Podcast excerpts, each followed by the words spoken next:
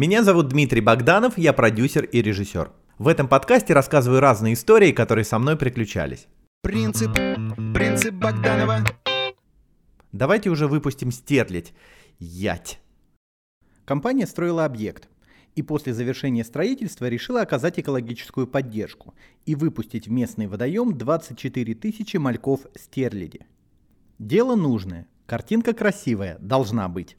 Нас подрядили снять торжественное событие запуска стерляжьих мальков в водоем.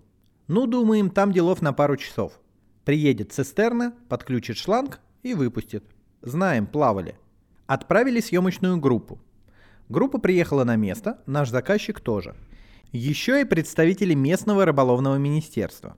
Все ждут рыбного подрядчика, который выращивал мальков и, собственно, должен выпустить их в озеро.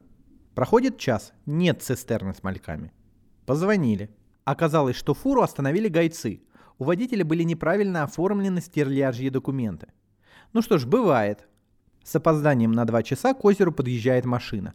Но подъехать прямо к воде не может. Были дожди, и по грязи эта фура может сама съехать в озеро вместе с мальками. Остановилась поодаль.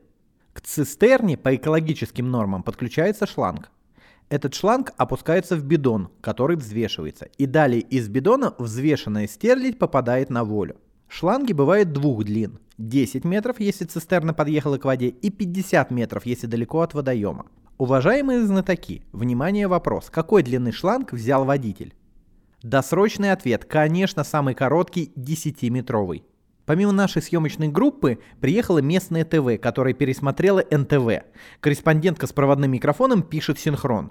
Сегодня в этот водоем должны выпустить 24 тысячи мальков стерляди. Правда, для выпуска пока не нашлось подходящей длины шланга. Будем наблюдать за происходящим. Красивое озеро. На берегу по колено в грязи ходят люди с весами и ведрами. Зачерпывают ведро с мальками из одной цистерны, взвешивают и выливают в другую цистерну, чтобы потом выпустить. Процесс идет. Прошло два часа. Взвесили всех. Вес мальков с водой совпадает. Ура! Сейчас будут выпускать.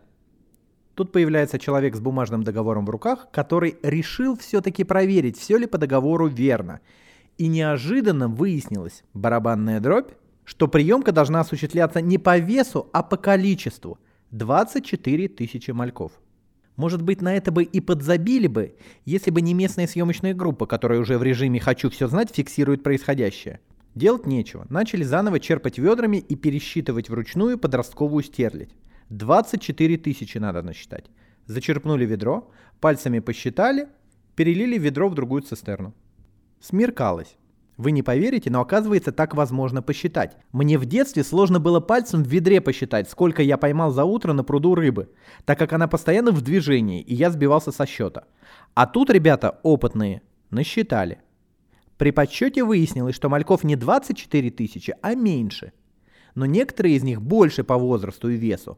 Соответственно, когда взвешивали, все совпало, а количество не то.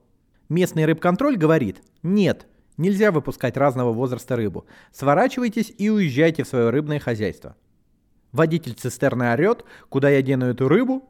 Измученный заказчик вопрошает, давайте уже выпустим стерлядь, блядь. Начали изучать рыболовные кодексы, звонить, выяснять. Выяснили.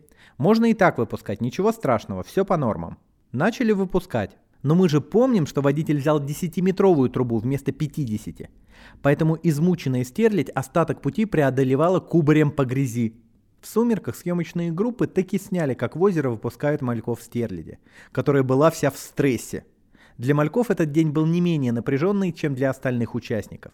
Местная съемочная группа записала финальный стендап. Несмотря ни на что, все-таки удалось выпустить мальков стерляди водоем. Пожелаем ей удачи. Да уж, пожелаем. Принцип, принцип Богданова. Принцип, принцип Богданова. Принцип Богданова.